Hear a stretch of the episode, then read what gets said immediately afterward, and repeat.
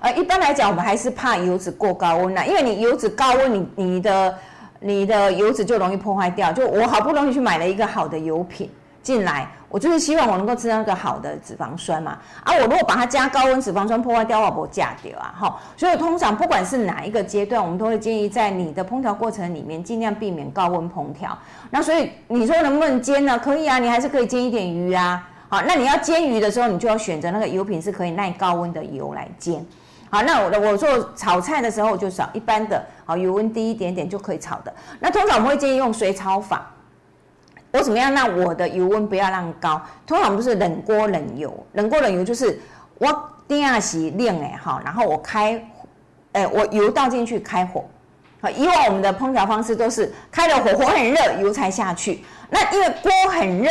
油下去，油温马上就起来，所以我们通常是建议现在不是这样，就是你的锅子是干的哦，油下去我才开火，好，因为锅子是冷的，所以油温不会那么高。那等它油温有点慢慢上来的时候呢，哎，我菜就下去了。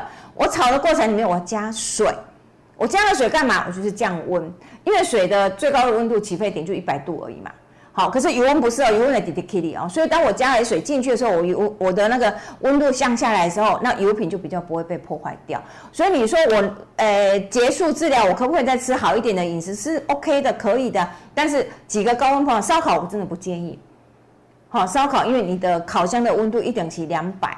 一百八到两百，那大概油品都会坏掉了哈，所以烧烤不建议哈。铁板的我也不建议，因为铁板是不会火力水炒的啦，所以你不太能够做到降温的动作。好，那油炸就不用讲了哈，油炸你要让它酥酥脆脆，一定是油温高哎哈。就大概这三个我们避开，那其他的烹调方式都 OK 的。